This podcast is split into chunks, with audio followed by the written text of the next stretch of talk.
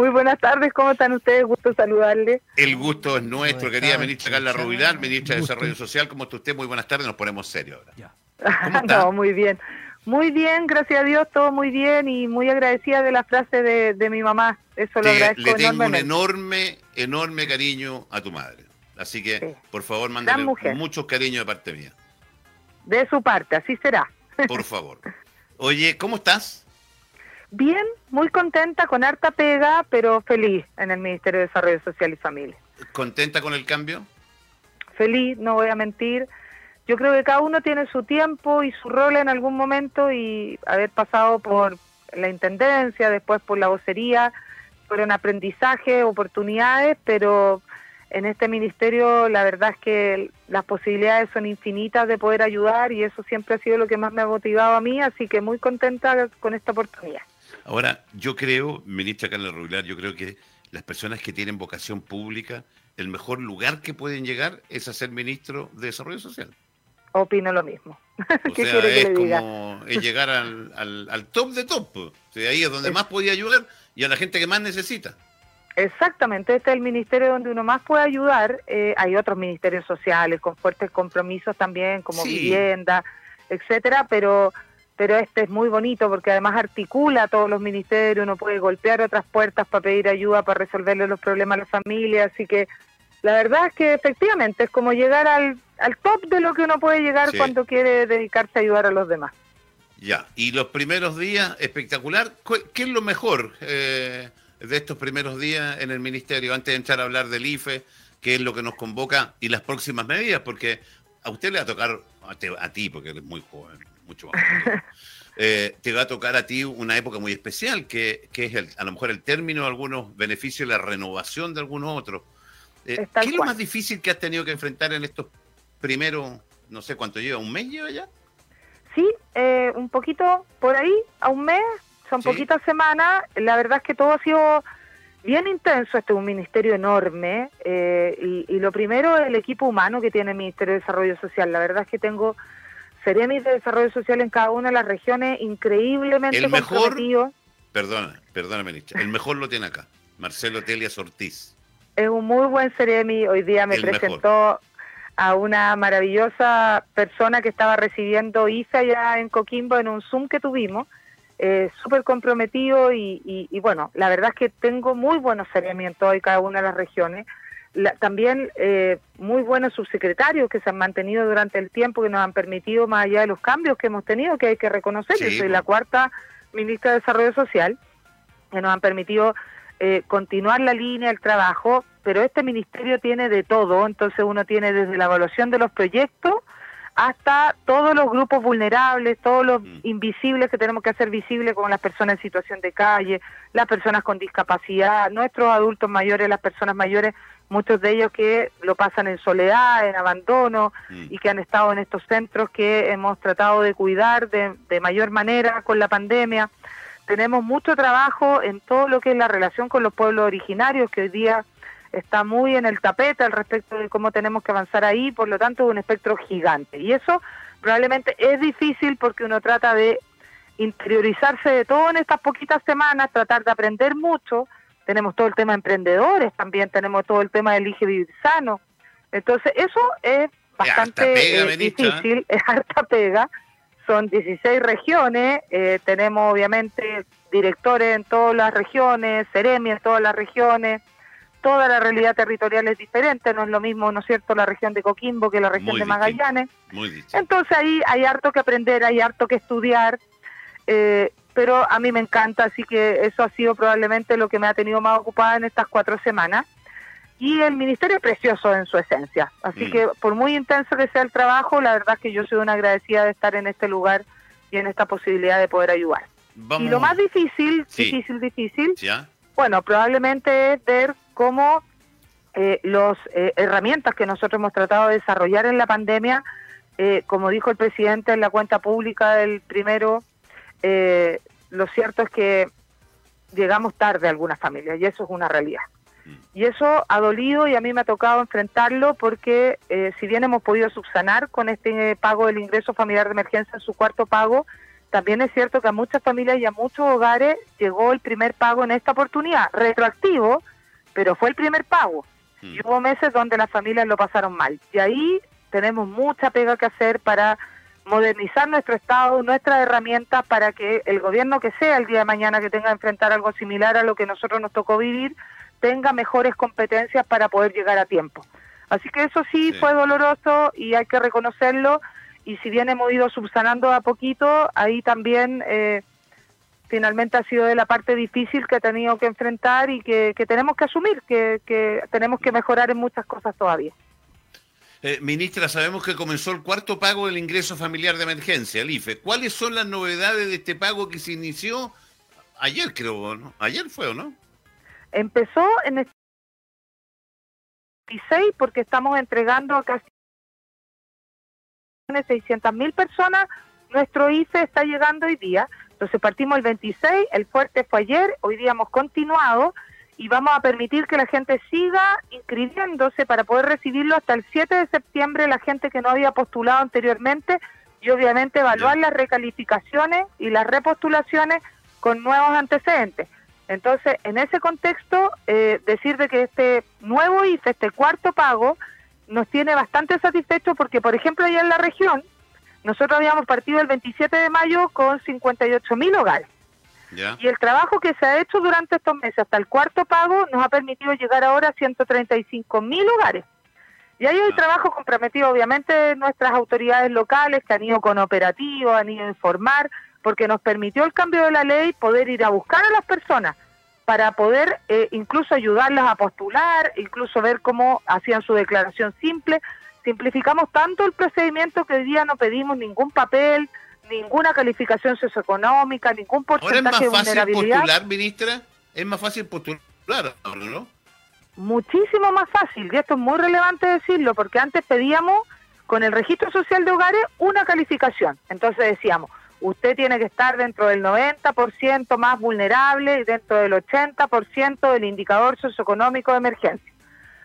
Hoy día nada de eso se exige, solamente tener registro social de hogares, y además ningún papel para acreditar ningún ingreso de antes, ni cuánto cayó, ni nada, sino que con una declaración simple que no es con notario, sino que se hace ahí en la misma página de ingreso de emergencia, uno ahí puede poner que sus ingresos cayeron a cero o que tiene ingresos bajitos y con eso ya puede postular y puede calificar y por eso está calificando tanta gente hoy día que no había calificado antes. Eh, ¿qué, se, ¿Qué se viene con el, con el IFE para adelante? Bueno, es muy importante decir de que este pago, el cuarto, nosotros lo llevamos a 100% de pago. Podríamos haberlo llevado a 80%. ¿Qué significa, perdón, qué significa que este pago vaya al 100%? Que cada familia que no tiene ingresos formales va a recibir hasta 100 mil pesos por cada uno de sus integrantes en una familia de cuatro y después va bajando un poquito dependiendo de la cantidad de integrantes más que tiene. Si hubiésemos optado por el 80%, habría recibido 80 mil por cada una de las personas de la familia en una familia hasta cuatro. Perfecto. Y el presidente determinó que todavía las situaciones estaban muy malas en algunas regiones, la gente lo seguía pasando mal y lo llevamos a 100%. Y lo que también determinó el presidente es que íbamos a tener un quinto y un sexto pago. El porcentaje máximo de esos pagos es 80% y va a depender de las condiciones de la pandemia y del desempleo en el momento que estemos más cerca de la fecha de terminar. Y así como el presidente determinó el tope, que era 100 en este caso, podría determinar el tope, que es 80 en el quinto y sexto, o tal vez mezclarlo con un subsidio de emprendimiento. ¿en septiembre, ¿En septiembre hay otro IFE? Tenemos otro IFE, efectivamente, un quinto y un sexto pago, y ah, la magnitud de ese pago, es decir, a cuánta gente le llega, en qué condiciones y qué porcentaje es lo que Perfecto. Víctor Hugo Castañeda, que está conmigo, uno de mis compañeros, te quiere hacer una pregunta. Por supuesto. Me parece que no se escucha. Listo. Don Víctor Hugo. Eh, tenía muteado el micrófono, me Sí, sí. Ahora sí, ministra, ¿cómo está? Buenas tardes, gusto saludarla. Igualmente, pues yo con muchas ganas de gusto saludarlo, ¿para qué le voy a mentir? Ya, te salió el chuncho que tienes dentro, parece, ministro. Pero ¿para qué vamos a mentir? Yo ya no soy intendente, así que no me tengo que controlar. Muy bien, me parece. No, además que para mí fue muy relevante, Víctor Hugo, aprovecho, Roberto, permíteme, Guillermo. Todo lo que quiera. Eh, yo el año 94 estaba saliendo del colegio y yo tenía mi graduación el día domingo aquel. ¿Ah? Oh. Y, y, lo cierto es que yo eh, tenía mi vestido de graduación y tenía que peinarme para ir a mi graduación de cuarto medio, que era domingo, pero era, era ese el día, y yo no me quería vestir porque hasta que no terminara el partido. Hubo que sufrir hasta el final. Hubo que sufrir hasta el final, pero supongo que la, la sonrisa con la que llegué. Pero la celebración que tuviste, maravillosa. o sea, camino a la, a la fiesta, y esta es una incidencia, me bajé en Plaza Italia. a celebrar. Oiga, ministra, usted hidalgamente reconoció, y como lo ha hecho gran parte del, gobierno, que se llegó tarde con los, con los créditos estos, con las ayudas estas. ¿Por qué se llegó tarde? ¿Por qué hoy se simplifican las cosas? Mire, varias cosas que nosotros tuvimos como que, que, aprender de esta pandemia que era tan difícil de enfrentar. A ningún gobierno estaba preparado para una pandemia de esta magnitud. Y lo cierto es que nosotros aprendimos varias cosas. Aprendimos que nos faltaba conectarnos de mejor manera con los gobiernos locales y con la sociedad civil e incluso con el empresariado.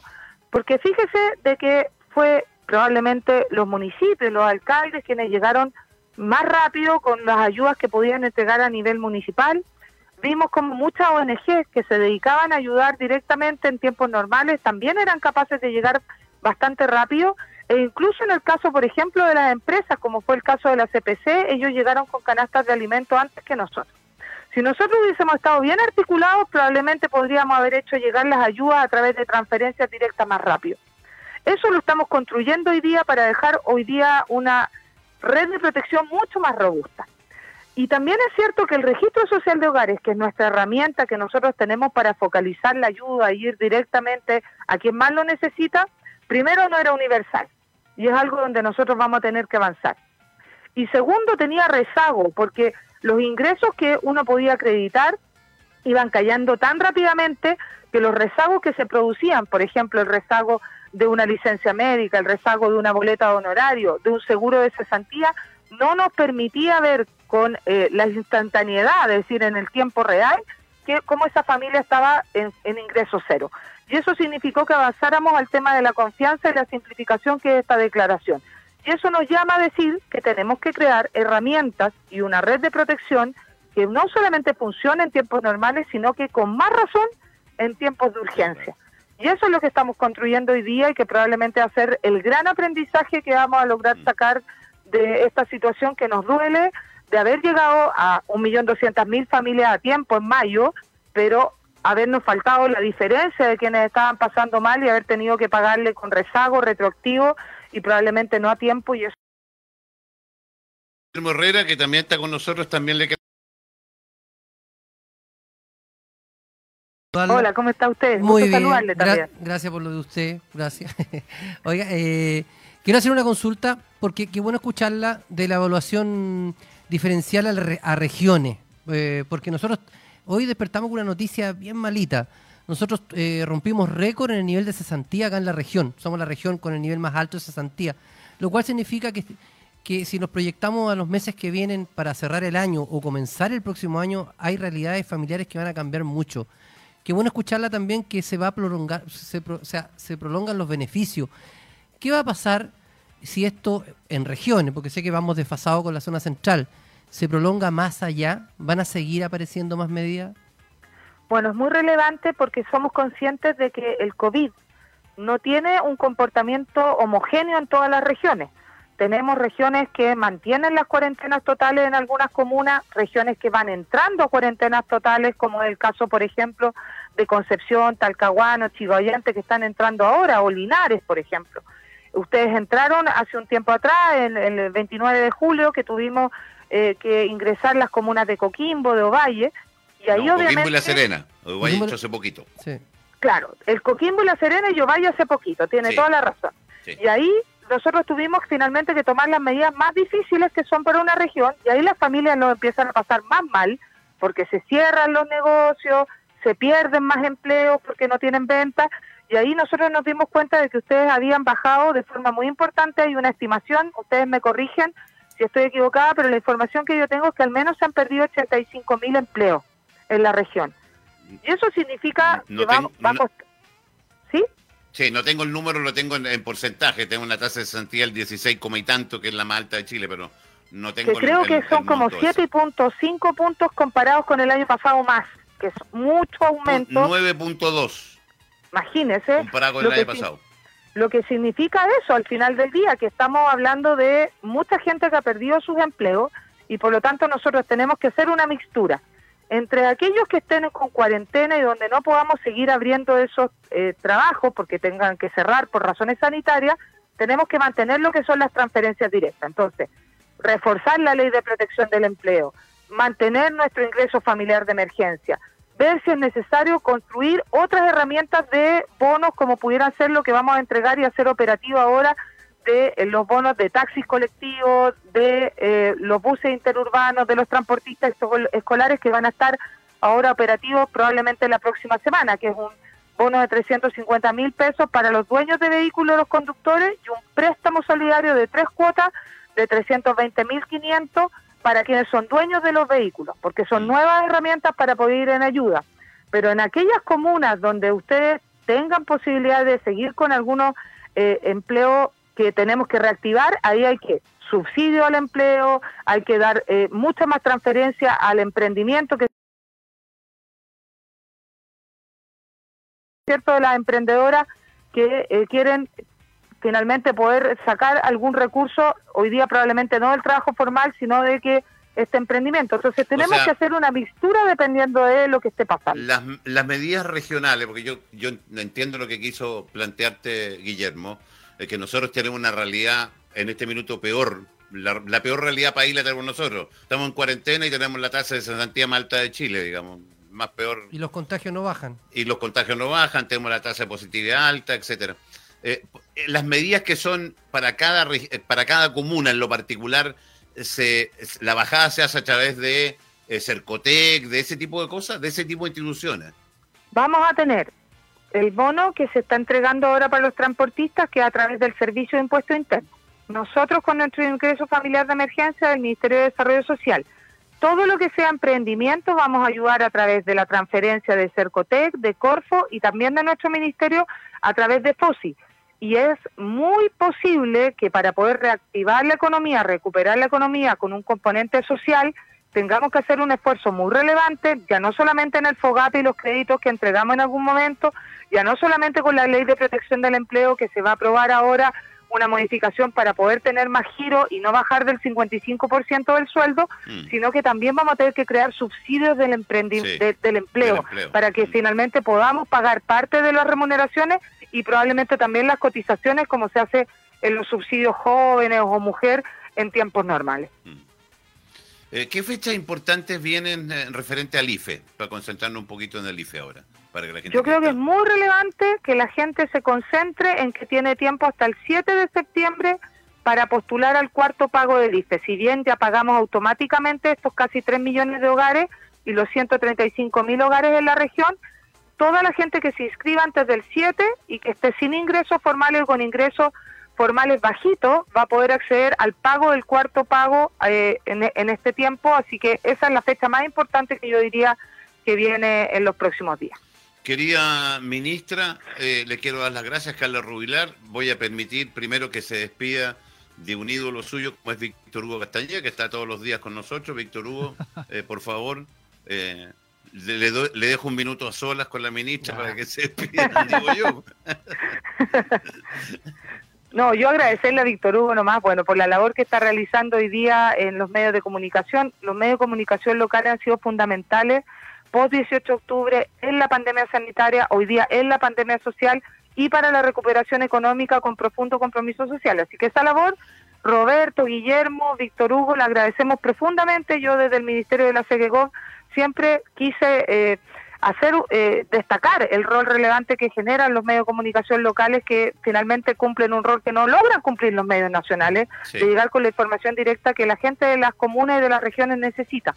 Así que yo primero agradecer esta labor que están realizando y obviamente de forma personal muy contenta de haber podido conversar con Víctor. Yo aprovecho de, ya que cuando uno tiene poca oportunidad de conversar, aprovecho de, poner la queja de, de ojalá de que pongan más acento en decisiones descentralizadas, de que hagan bajada eh, más las realidades de cada región y de cada comuna.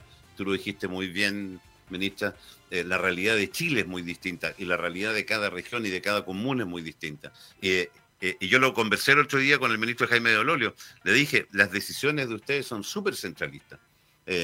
me parece que ahí todavía hay una deuda y pendiente a nivel de gobierno central, fíjate. Yo, yo estoy completamente de acuerdo, yo creo que nos falta mucho por avanzar en esa materia, yo creo que hay que traspasar muchas más decisiones, muchos más recursos a las regiones, las realidades son súper diferentes, incluso dentro de las mismas regiones no es la misma realidad la que tiene efectivamente eh, Coquimbo, La Serena, con cualquier eh, otro sector. Con Salamanca, con Illapel, con cualquier lado, son muy distintos. Existe la centralización dentro de las mismas regiones y eso es una realidad y yo personalmente creo mucho en eso y yo por eso hoy día les decía a mis Ceremis de Desarrollo Social si sabían lo que significaba ser Ceremi. Entonces ellos me contestaban que era secretario regional ministerial, ¿no es cierto? Que es la definición textual. Yo les comentaba que para mí no era eso, que ser Ceremi era ser ministro alguna vez. Porque para mí son los ministros en la región y ellos tienen obviamente la mayor información y realidad de sus territorios y, y tienen que pelear obviamente por cada una de las realidades que ellos les toca ver todos los días. Muy buen seremi en todo caso el que tiene acá. Querida ministra, eh, Oiga, deje despedirme yo de la ministra. ¿Ah? ¿Se quiere despedirme yo de la ministra? Ah, despídense. Sí, no, no, yo quiero darle las gracias, ministra, por primero por sus palabras y, segundo y más importante por la labor que usted está haciendo eh, y ver la posibilidad y solicitarle con, con mucha humildad que, que, de verdad ojalá la, todas las medidas que tome el gobierno lleguen lo más pronto posible a la gente, y sobre todo a la gente de región que, como la nuestra, que yo la elegí para vivir eh, y la está pasando muy mal. Yo sé que usted hace todo su esfuerzo, y, pero como buena chuncha sé que puede hacer un esfuerzo mayor. y lo vamos a hacer. De verdad que va a ser así y, nuestro compromiso es mejorar, es trabajar sin descanso y sabemos que, que no podemos detenernos hasta eh, tener un sistema que permita que no solamente hoy día en la pandemia, sino que si el día de mañana tenemos que enfrentar aluviones, terremotos, todas esas situaciones tan complejas que este país tiene que enfrentar habitualmente, podamos ser capaces con robustez de hacerlo. Así que que este aprendizaje que nos ha dolido sirva para hacer las cosas mejor. Un, um, abrazo muy grande, ministra. Vuelvo a reiterar los saludos para, para tu madre, por favor. No, de verdad eso lo agradezco enormemente y los voy a hacer llegar personalmente. Un besito grande. Chao, chao. Bueno, nos vamos a estar comunicando y vamos a estar en línea directa, así que lo que necesiten a través de mi Ceremi, Gran Ceremi. Gran que estén muy bien. Muchas gracias. que estén muy bien. Chao, gracias, chao. Chao, chao.